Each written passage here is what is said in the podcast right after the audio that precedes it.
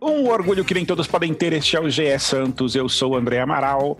O Santos está livre do rebaixamento do Paulista com a vitória por 3 a 2 sobre o Água Santa, mas não se classificou para a segunda fase, que já é uma vergonha. Vamos deixar bem claro logo no começo do programa que dois anos seguidos lutando para se, se livrar do rebaixamento na última rodada e não se classificando para a segunda fase do, do Paulistão é uma vergonha com perdão pelo meu início, Boris Casoiano, e passando a palavra para Isabel Nascimento, a melhor e maior santi, youtuber santista de todos os tempos. Isabel, é uma vergonha ou não é uma vergonha? Bom dia, boa tarde, boa noite a todos e a todas. Amaral e Bruno que estão aqui sofrendo comigo nesse momento. É uma tremenda vergonha. É desesperador, Amaral. Eu acho que assim, ontem, quando acabou a partida, eu fiquei novamente sem saber o que eu estava sentindo. Porque assim, você não se deixa ficar feliz, entendeu? Porque para mim é inadmissível ficar feliz com isso. Para mim é, é, é, é de uma. Ai, é, é, é pouco, sabe? Assim, é de uma miséria ficar feliz com um não rebaixamento, é de uma podridão para a história do Santos. Você ter três campeonatos seguidos que você simplesmente quase caiu. Então você Ai, nossa, é tão. É uma, uma amargura, juro. Assim, eu, eu, se você falou que você tá começando meio para baixo o podcast, eu tô a outro nível, assim, muito mais embaixo ainda, porque eu fiquei um momento feliz, sabe? Daí eu fiquei triste comigo mesma de ficar feliz, de me contentar com nada. Então, eu acho que, assim, é um momento que a gente tem que repensar muita coisa. A gente vai falar das declarações, tem pontos positivos de evolução? Tem. Só que você ir do 0 ao 5% não é suficiente. Esse time ele vai sofrer novamente no brasileiro. Não, a gente não está falando que precisa chegar ah, em algumas possíveis peças. Não, cara. Você precisa contratar dois, três caras parrudos que vão entrar para jogar. Você precisa contratar, por exemplo, o Michael em mais de uma posição. E toda contratação ela é uma aposta. Você pode. Oh, o PSG não é uma aposta? O que, que aconteceu com o PSG há, duas, há uma semana atrás? caiu na Champions. Você contrata o Messi, você tem um ataque com o Messi, Neymar e Mbappé. O que, que aconteceu? Você caiu. O, o Cristiano Ronaldo também não tá mais na Champions. Não sei até desde qual ano que a gente não tem Cristiano Ronaldo e Messi nesse, é, nessa fase da Champions. Então, assim, toda contratação é uma aposta. Mas tá para ontem essa espera. A única coisa positiva que a gente também tem é o tempo para trabalhar, mas é desesperador, é desesperador. E ainda pensar que, assim, todos os times que estariam lá seriam felizes de pegar o Santos na quarta de final. Na hora do sorteio da Copa do Brasil vai ter muita gente torcendo para pegar o Santos, e isso para mim é vexatório. Eu acho que eu ver um outro time torcendo para pegar o meu porque ele é o mais fraco, eu tenho assim, é uma é de, de uma irritação tremenda. Ontem a gente tem muita coisa para falar, só que assim, não dá para descartar um sentimento de desgosto que foi a gente pelo segundo ano seguido na história do Santos. Isso vocês me corrijam, mas eu acho que isso nunca aconteceu. O Santos quase cair dois anos seguidos no regional. É, acho que o sentimento é de desgosto e, e assim, é, me desculpa se parece ironia, mas um sentimento de alívio de saber que o Santos não vai jogar nas próximas duas semanas, estava sendo muito sofrido. Toda, assim, toda quarta e domingo, aquele desespero e, e, e o Santos sempre sofrendo para ganhar jogos que aparentemente seriam fáceis. E aí tem uma coisa do, do alívio, porque pô, o Santos vai dar um descanso para a gente, mas por outro lado tem um alívio também de que o Bustos vai ganhar um tempo para é, conhecer melhor os jogadores, trabalhar melhor o time, vai ganhar quase três semanas, talvez, para para botar a casa em ordem para o começo do Brasileirão, que, que vai ser uma batalha terrível ali, né? Totalmente. Imagina. Mas, Amaral, não é insano para sua história como Santista você uhum. ficar feliz que você não vai ver o Santos? Eu acho é, isso um absurdo, entendeu? eu, uhum. eu tava falando ontem isso no meu vídeo. Cara, eu todo quem me conhece aqui no meu canal, eu sou uma pessoa que sou muito espontânea nas vitórias, que faço minhas dancinhas e tal. A gente já tá entrando em abril e eu tenho um vídeo feliz, que foi contra um Corinthians que não quis jogar. Cara, pois isso é. é insano. Você não teve um jogo, um jogo que eu tenho certeza que o Santos estava bem na partida. Porque ontem, quando tudo estava bem, a gente teve uma terceira expulsão. Então, bom, vamos dar chance pro Bruno falar nesse não? Vamos complicado. Dar Bruno falar, mas ah, eu vou mudar, vou mudar só hoje, vai. Vamos dar um pouquinho, né? O, agora, assim, ontem no meio do jogo, assim, quando o Santos ganhava ali por 3 a 1 já, e aí o Santos estava ganhando de 1 a 0 a gente começou a pensar, pô, será que a Inter empata? Mas assim, pra quê, né, cara? O Santos ia passar em segundo lugar se acontecesse isso. Teria alguma chance de ganhar do Bragantino? Teria, pela sorte, porque pelo futebol que ele vem jogando não tinha a menor chance de ganhar. Se passasse pelo Bragantino, teria alguma chance contra os outros três grandes de São Paulo? Não tem, cara. O Santos está muito abaixo dos outros três. É, então, assim, por um lado, foi um pouco escapar de um vexame futuro, é, não se classificar para a segunda fase. Mas é triste, não é isso que o Santos briga quando deve brigar quando entra em qualquer campeonato, ainda mais no Paulista, né? Que era obrigação estar entre os oito primeiros, entre os quatro primeiros até um tempo atrás. Bruno Gutierrez, você que esteve na Vila, acompanhou todo aquele sofrimento, aqueles quase segundos de sofrimento ali, né? Depois do gol do Água Santa, que ainda bem que o Zé Marcelo fez aquele gol muito rápido e aí já já deixou a gente de novo com uma cabeça um pouco mais tranquila. Mas a torcida deixou claramente no final ali o seu recado de insatisfação, né, Bruno? É, bom dia, boa tarde, André, Bel, todo mundo que nos ouve no nosso GE Podcast. Foi, foi bem por aí, André. É, foi até engraçado, porque assim, o Santos sofre o gol naquela confusão, que, que foi o, o gol do Água Santa, uma cobrança de escanteio que vem muito fechada, que o, João Paulo tem que quase pular, pulou dentro do gol para poder tirar a bola e o jogador do Água Santa pega o rebote sozinho, chuta aquela confusão toda.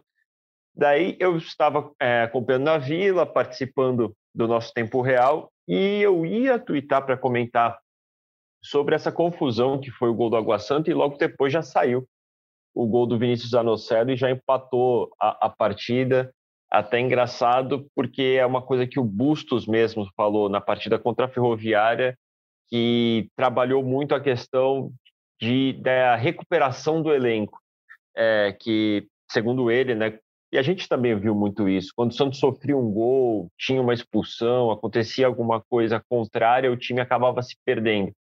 E com ele já começou a reagir mais, o time não desiste, né? o time segue brigando. E isso a gente viu bastante, principalmente no primeiro tempo. Conseguiu ali a virada num espaço de seis minutos e controlou o jogo, principalmente no primeiro tempo todo. No segundo tempo, o jogo caiu de ritmo, de maneira geral, e o Santos toma o segundo gol logo após a expulsão do Bauerman, mas aí foi mais controle de, de danos, né? Porque já sabia que estava praticamente garantido na, na elite do futebol paulista e que não ia avançar para as quartas de final do, do Paulistão. E a torcida, ela fez a parte dela. Antes do jogo apoiou, é, cercou o ônibus do Santos, muita gente jogando sal grosso no ônibus do Santos para ver se dava jeito, é, cantou o hino, fez os cânticos que eles estão acostumados a cantar, aplaudiu, apoiou. No intervalo, teve ali um ato mais isolado, é, conversando com alguns colegas, é, parecia até a gente teve ali uma sensação que era uma coisa mais política, de puxada por três, quatro pessoas que eram mais oposição ao presidente, aí xingando o presidente, pedindo o jogador tal. Mas no final da partida, aí foi um movimento da torcida como um todo, né? Principalmente aquela que fica ali abaixo do, do placar principal, né, do, da Vila Belmiro, que fica ali naquela geralzona, né, tal, que aí gritou contra o presidente, pediu um time para ser campeão, pediu reforço, e assim, essa cobrança em cima do, do presidente do comitê de gestão do Santos ela foi amplificada também não só pela torcida, mas pelo João Paulo, que fala que a diretoria tem que se mexer, pelo Dracena, que deixa ali implícito pedindo para a diretoria dar melhores condições para buscar reforços, né, para abrir um pouco mais o cofre do time. O Bustos, na entrevista coletiva, também fala que está indicando jogadores, que jogadores que vão vir, vão vir para ser titulares e que são indicações dele, que ele tem responsabilidade nessas escolhas. Então, assim, começa também a, o entorno, né, do, do, dentro do próprio clube, a pressionar o comitê de gestão para que tome uma atitude mais é, forte, né? No sentido de contratação, no sentido de abrir os, um pouco os cofres, e pagar conta é importante, mas se você tiver o time na segunda divisão do brasileiro, você nunca mais vai pagar conta, porque a gente sabe o quanto cai a receita de um clube da Série A para um clube da Série B. Então, é, o comitê de gestão, o presidente Andrés Rueda, tem que pensar um pouco esse lado também, e esse é um pedido que está vindo de todos os setores, né? seja das lideranças do elenco, seja da comissão técnica, seja do departamento de futebol. É preciso olhar com um pouco mais de carinho e reforçar esse time se quiser fazer uma campanha decente no Campeonato Brasileiro e não ter aí, no segundo ano de mandato, uma quarta luta para escapar do rebaixamento, é, depois de dois anos no Paulista e no Brasileiro, também lutar para não cair no Brasileiro desse ano de 2022 sendo que essa própria diretoria havia prometido que esse ano seria difícil, mas seria um pouco melhor do que foi no passado. Pelo início desse ano, parece até que é pior do que o ano passado, é, é mais sofrimento ainda com um elenco um pouco mais qualificado. E ontem ficou meio claro, assim, né, que, que a palavra do da cena ali, de que ele está falando, quase que assumindo, assim, galera, ó, se não contratar vai dar ruim. E, e, e, isso acho que é uma, uma, mudança, até um pouco de postura né, do, do, do Edu em relação a, a, a, esse tipo de declaração pública, pelo menos ali, né, ele, deixando claro que alguma coisa precisa ser feita, porque é, ok, o Santos não perdeu, praticamente não perdeu jogadores do ano passado para cá, mas o elenco é fraco. É, acho que a discussão que a gente teve em algumas em alguns momentos aqui, da discussão que a gente teve alguns programas atrás aqui sobre se o elenco do Santos era bom, era médio, era razoável. Cada vez mais fica claro que o elenco do Santos é hoje para fugir do rebaixamento mesmo do brasileiro. Assim, não dá para esperar que com esse time, mesmo que com um trabalho gigantesco do Bustos, a gente vai brigar por alguma coisa a não ser é, desesperadamente lutar para ficar em 16, que é o que a gente vai precisar no brasileiro. É, Isabel, algum ponto positivo no jogo de ontem, alguma coisa entre os jogadores, no elenco. É, gosto muito do, da forma como o Ricardo Goulart vem se apresentando nos últimos jogos. Assim, acho que ele vai ganhando espaço jogo a jogo e vai se firmando como um jogador importante. Talvez o único ponto positivo. Mais algum que você apresente? Olha, Mara, eu fiquei muito feliz com a partida com a partida do João Paulo, sabe? Porque assim, contra a Ferroviária ele foi muito mal, então ele não se abalou por uma partida muito ruim dele. E o João Paulo é um cara que é o único que a gente vê esse sangue nos olhos, principalmente essa inquietação e essa. É, eu ia falar até uma, uma palavra um pouco mais dura, mas essa, essa, vamos dizer, essa braveza que ele tem com a situação do Santos. Ele postou nas redes sociais pedindo desculpa. Ele fez um comentário duro após a partida, falando a, a diretoria vai ter que se mexer. É, ele não falou num tom desrespeitoso, ele falou num tom de, de incômodo mesmo dele. Então, eu vejo assim, muita coisa ficou ruim para esse momento, tá? O Santos ele faz uma ação de marketing. Tô falando aqui totalmente como torcedora mesmo. É, a Santos faz uma ação de marketing, leva torcedores para Portugal, é financiado pela Binance, não é simplesmente Santos, mas a gente tem os torcedores que estão lá, tem os grandes, os medalhões da vila, né, as lendas da vila que também estão lá, e assim, ficou tudo uma palhaçada nesse momento. Porque assim, o Santos vai lançar a sua camisa, fazer uma baita de uma ação, coisa que eu não lembro nos últimos anos do Santos fazendo, num momento ridículo. Então, ficou muito mais uma pintura de palhaço pro torcedor de fato, sabe? Mas falando do jogo, além do João Paulo, que eu acho que é um cara que tá indignado, o, o Zanocelo fez um jogo muito bom ontem, né? Então, são dois jogadores que não foram bem contra a Ferroviária e que foram bem na partida de ontem. Outra coisa positiva, a utilização do Barbosa eu não o via como um, meio ponta direita, né, ali no lugar do Ângelo, como o Bustos o viu. Né? O Barbosa, muitas vezes, às vezes na copinha, até ele era, ele era utilizado como um meia. Então, isso eu acho extremamente positivo, porque não dá para contar com o Ângelo sempre. Ele é muito jovem, ele vai oscilar, assim como o Kaique. É, acho que o mais negativo de ontem, só ontem, eu acho que é a zaga. Porque, assim, a zaga, nós vínhamos falando aqui no podcast, gente, achamos nossa zaga, a gente tem mais a experiência de um lado, a habilidade do outro, né? A força do Bauerman, a cabeça do Kaique. E eu não entendi que de uns quatro jogos para cá, o único ponto do Santos que estava parecendo que estava fortalecido desmoronou. E eu venho de novo com a minha é, raiva sobre o Auro. Eu quero entender por que, que o Auro é tão melhor que o Sandro. Eu não engoli isso, eu vou falar isso, porque eu acho que o Sandro vai aparecer no Atlético Mineiro e a gente vai ficar de boca aberta. Vai aparecer bem, né, no Atlético Mineiro. Então, assim, são questões dessa zaga, por exemplo, o próprio Lucas Pires. Ele é bom jogador? É bom jogador, mas não dá para você depender de menino. Esse é o problema do Santos, é o que o João Paulo falou. Então, assim, ontem o Santos fez um ótimo jogo ofensivo, como fez também contra a Ferroviária. São dois jogos seguidos que o Santos faz três gols. E, além de tudo, o tempo de resposta do Santos está muito bom.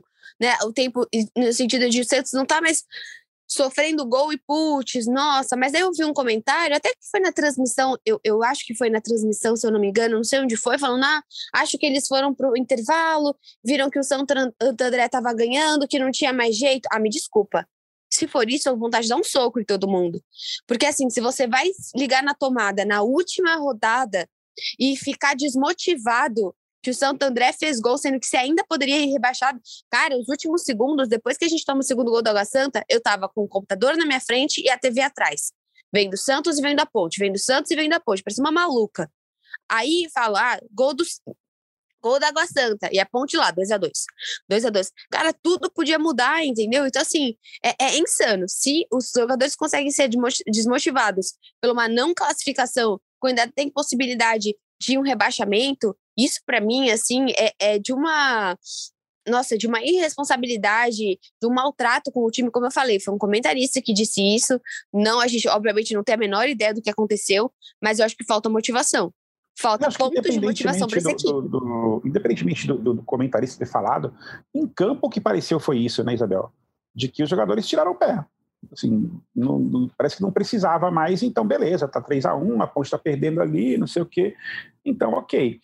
E expôs o Santos a um risco desnecessário no finalzinho ali. É só ok, classificamos, ganhamos o jogo, mas vai que o Água Santa arruma um empatezinho no final, como teve chance, né? Como pressionou um pouquinho no fim.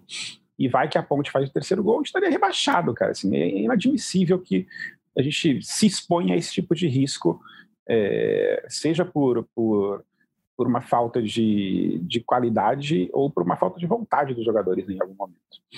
Agora, esticando isso que você falou sobre a defesa e passando a bola para o Bruno Gutierrez, é, realmente a, a, grande decepção do Santos nesse campeonato é a, é a, dupla de zaga, né? Porque em algum momento a gente ficou iludido com Kaique e, e, e Bauerman, e agora a gente está em desespero, assim, porque os dois falham constantemente, assim, Kaique falhando muito, fez o gol ontem, que foi super importante, mas vem, vem falhando frequentemente no Santos.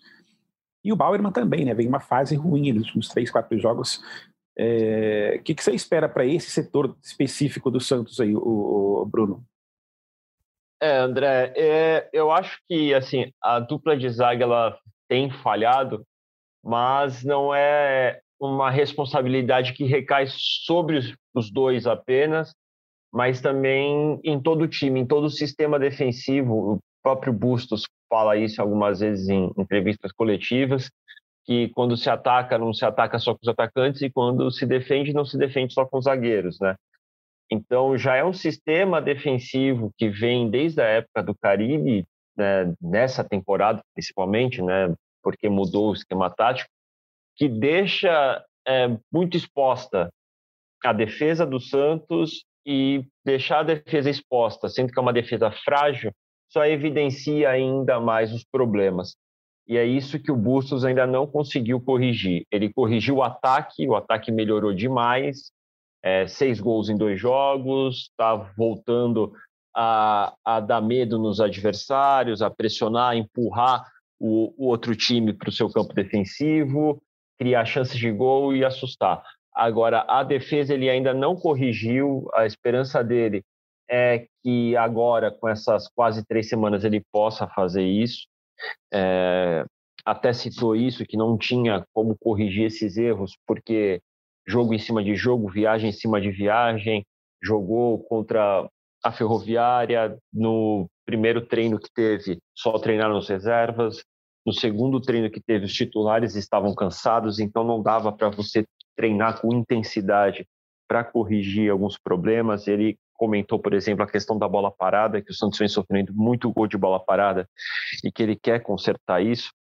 Então passa não só pela dupla de zaga, é lógico, dupla de zaga vem errando bastante. O Kaique fez um paulistão muito irregular. E eu acho que ele mesmo tem consciência disso.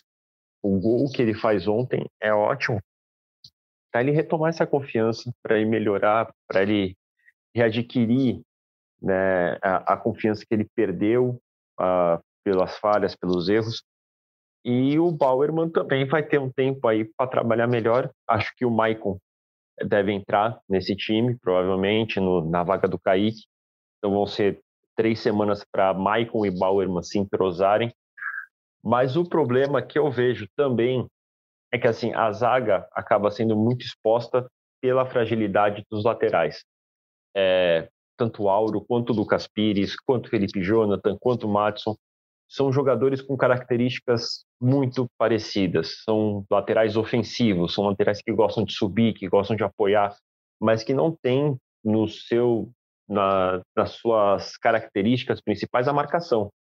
São jogadores que são deficientes na marcação e isso não é nenhuma ofensa a nenhum dos quatro, são bons jogadores, Felipe Jonathan já teve até aí sondado para ser convocado por seleção brasileira no, no passado recente.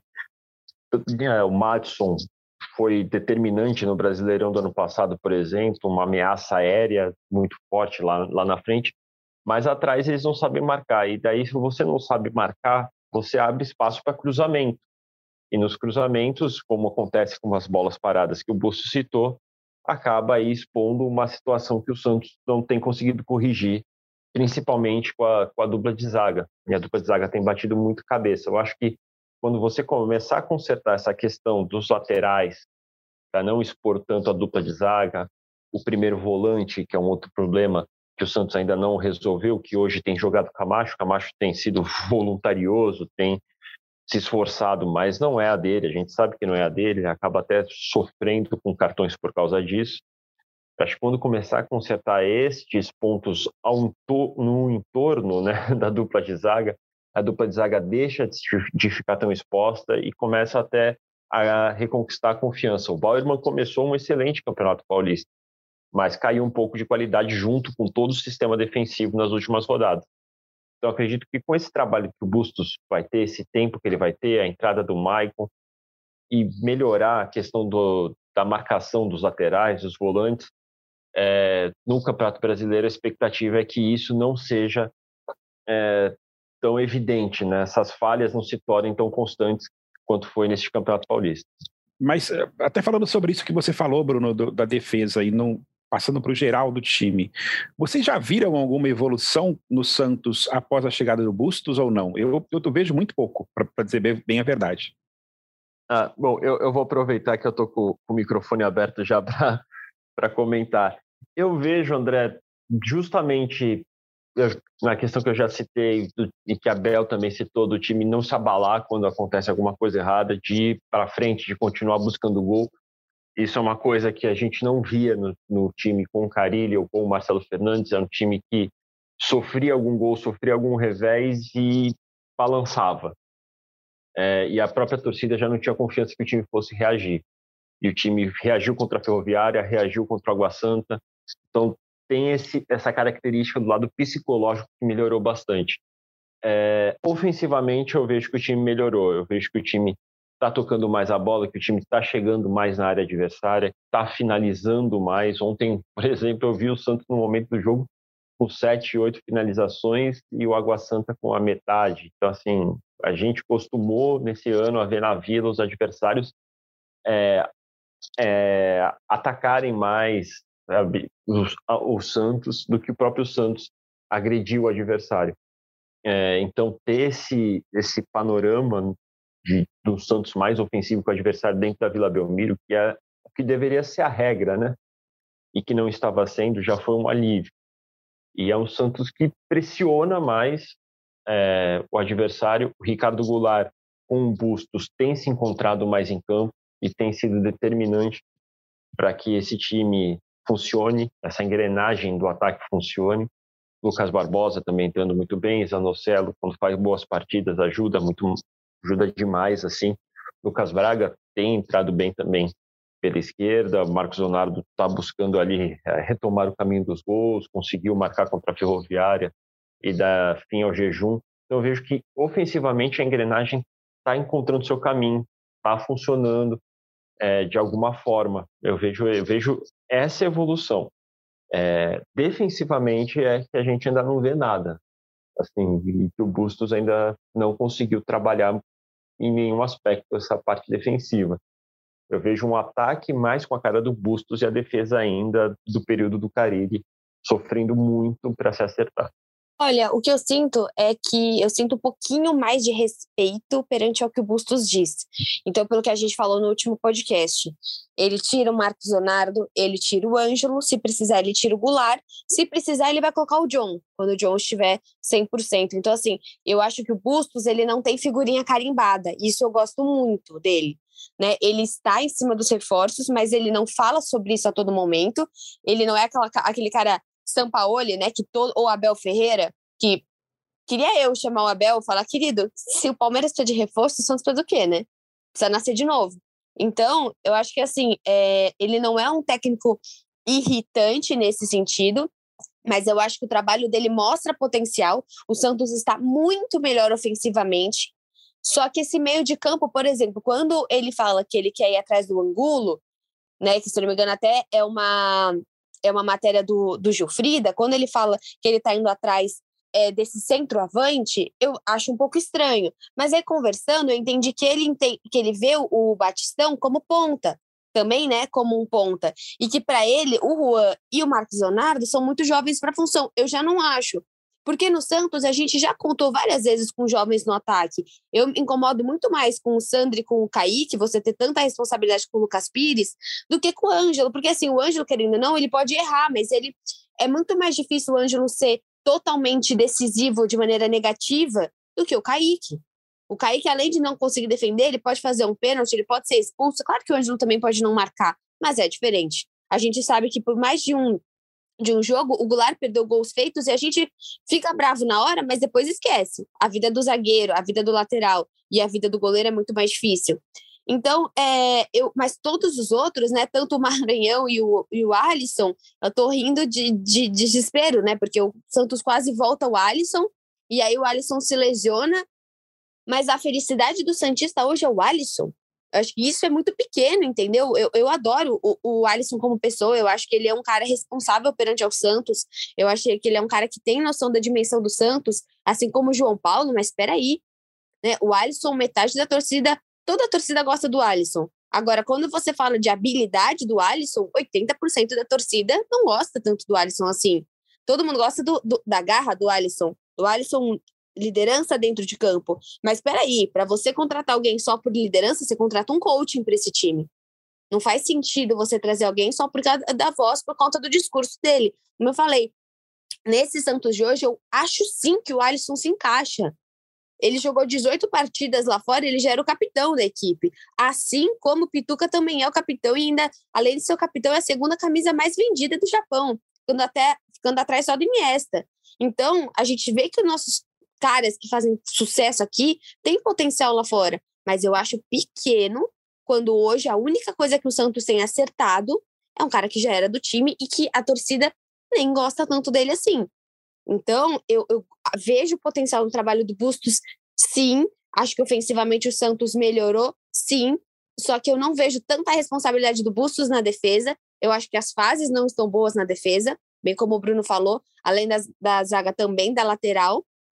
Então, eu não critico ainda nada do ponto do Bustos.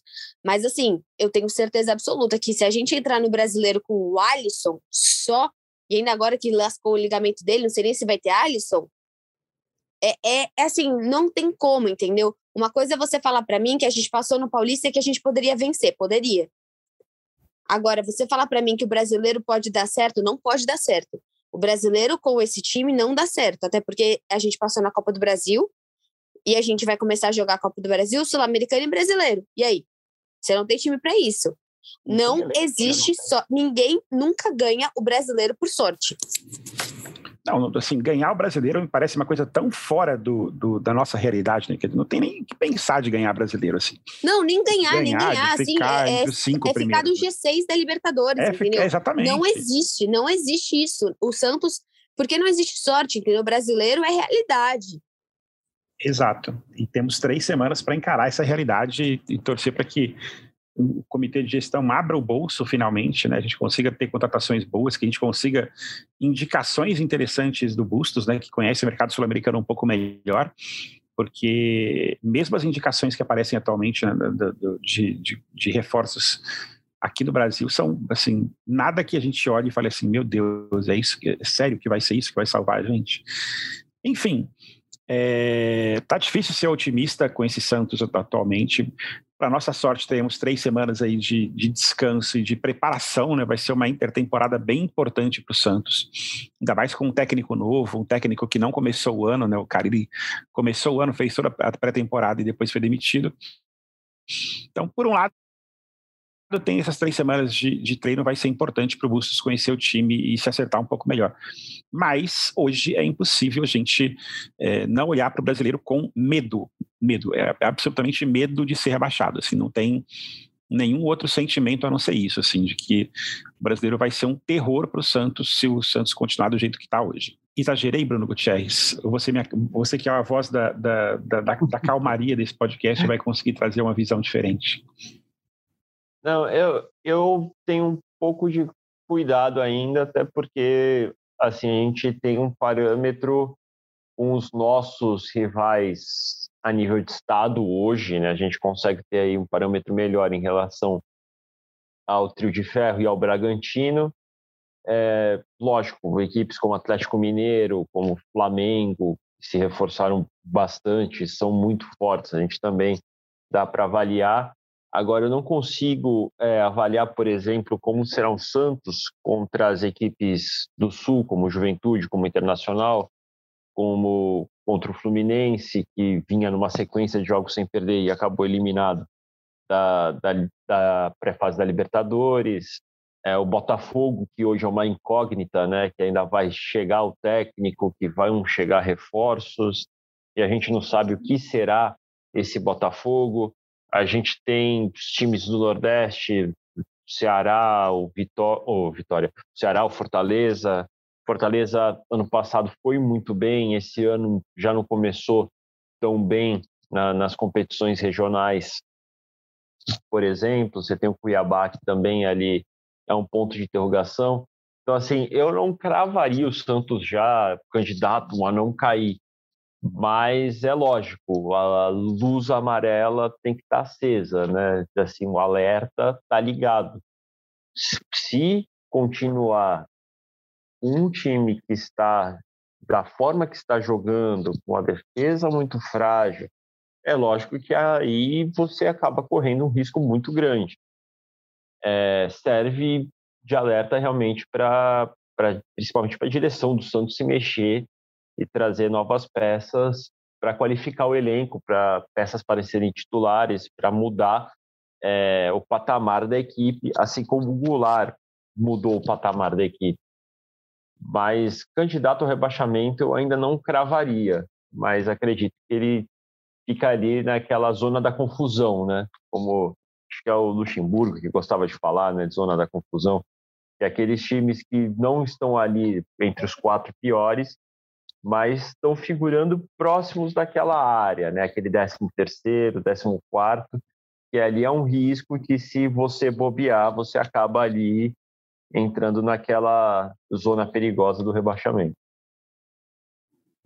É isso. Com as palavras calmas e, e sempre animadoras de Bruno Gutierrez, a gente encerra o nosso podcast de hoje.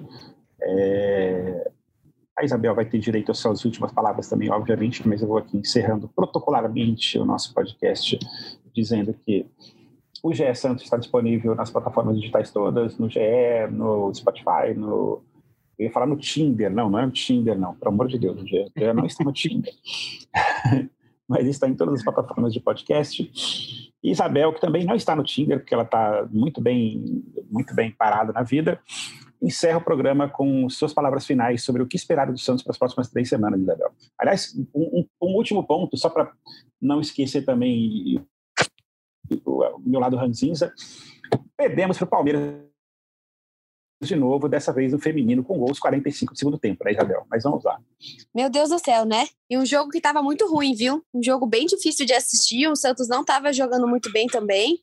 Então não é aquela, aquele jogo que, claro que você fica chateado, ninguém fica feliz com o gol aos 45, mas também é, é um time que a gente precisa olhar mais, porque as sereias, assim, os outros times estão é, investindo demais, o Flamengo investiu demais, o Palmeiras investiu demais, Corinthians é uma potência e o Santos está ficando para trás também no feminino. O Santos está fazendo no feminino a mesma coisa que está fazendo no masculino, vivendo de história.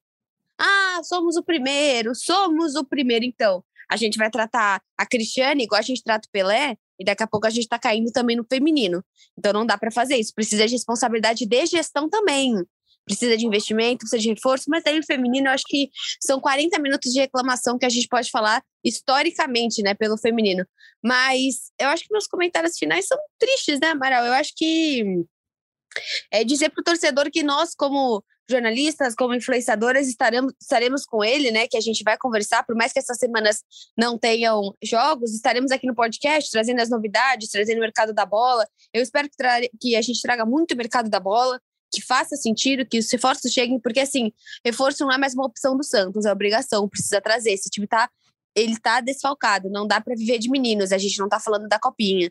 Então, é deprimente. Eu acho que o alívio que a gente sente, o que você sente como Santista de não querer ver ao Santos, é algo que eu nunca vi na vida do meu pai sentir, eu senti. Ontem o jogo foi difícil porque meu pai é professor e ele teve uma aula bem na hora do jogo, então, acima de tudo, eu vi sozinha.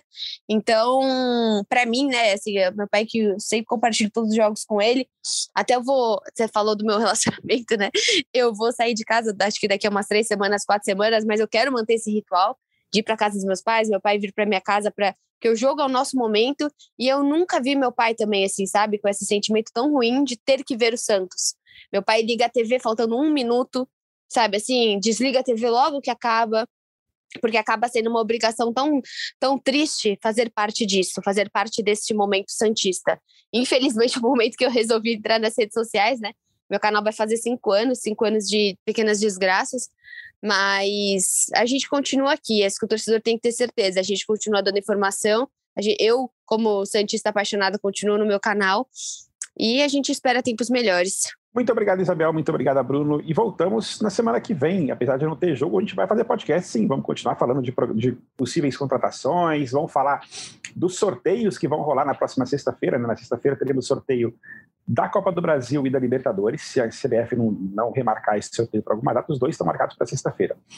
E aí vamos ver quais são os adversários que o Santos vai ter, além dos 38 jogos de Brasileirão, para esse resto de temporada, para ver o que, que, o Santos consegue fazer, né? Porque vai ser importante disputar a Copa Sul-Americana, dar esse, essa quilometragem para esses jogadores jovens que a gente tem.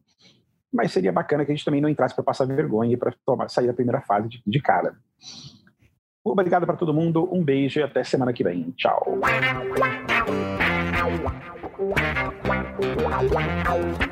Pelé, dois na barreira, correu, o rei atirou. Gol! O cara marcação, sambou pra lá, sambou pra cá, botou na frente a. Olha o Santos chegando a chance de mais um gol. Gol! Neymar pode bater de primeira.